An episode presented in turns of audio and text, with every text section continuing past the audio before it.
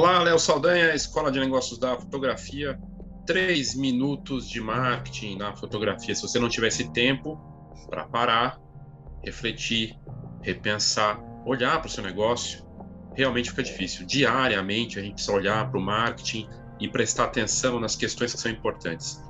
Eu fiz um conteúdo recente no meu blog, vou deixar o link aqui na descrição desse vídeo ou no podcast, falando do futuro da fotografia profissional sobre o aspecto do preço.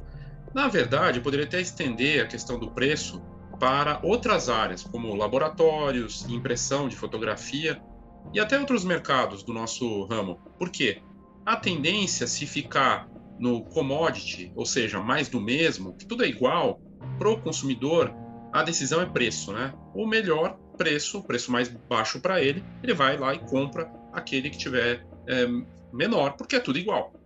Pois bem, Chris Anderson, há alguns anos, bons anos atrás, escreveu o livro Freemium, que o futuro do preço é o grátis e que você vai pagar por serviços extras, mas vai ser atraído por pelo grátis.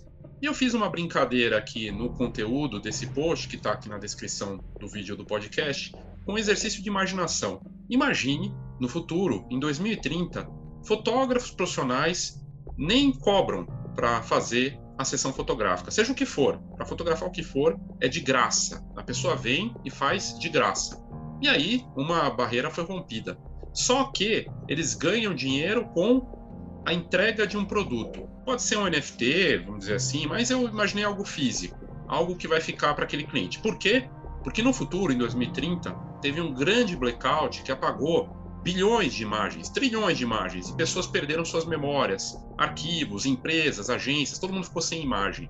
E aí, os fotógrafos perceberam que com um produto, com algo que ficaria, ele teria algo para uh, valorizar a sua oferta. Será que as pessoas pagariam mais por isso?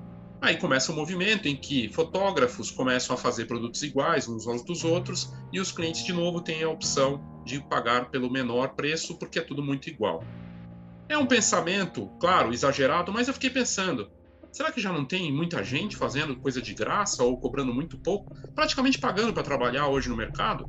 Isso já acontece.